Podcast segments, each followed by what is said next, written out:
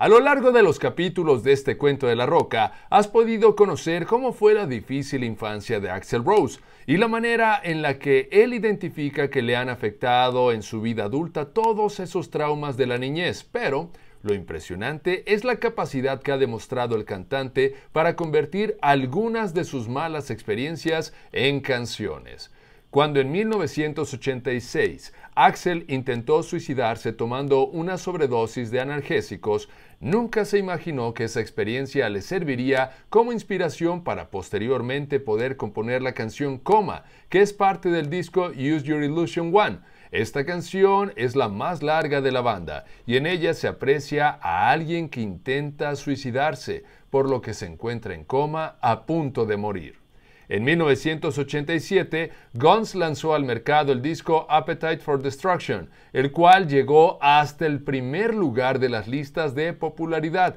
y debido a las ventas alcanzadas a nivel mundial, este es considerado como el álbum debut más vendido de todos los tiempos, y el cual incluye el tema Sweet Child of Mine, que Axel compuso en honor de su novia, la modelo Erin Everly, con quien posteriormente se casó, se separó, se reconcilió y finalmente se divorció después de que ella tuviera un aborto espontáneo, lo cual afectó mucho a Rose porque él quería tener una familia. En 1988, Guns lanzó el disco Guns N' Roses Lies, con el que Axel tuvo muchos problemas por la canción One in a Million, ya que se le acusó de racista, homofóbico, antirreligioso y antipolicía. Pero al respecto de dicho tema, Rose declaró, me equivoqué con esa canción. Estaba enojado con algunas personas negras, las cuales me habían robado. Quería hacer sentir mal a ese grupo de personas, no a comunidades enteras. Y con referencia a la policía dijo, siempre he tenido problemas con ellos, no quiero generalizar, pero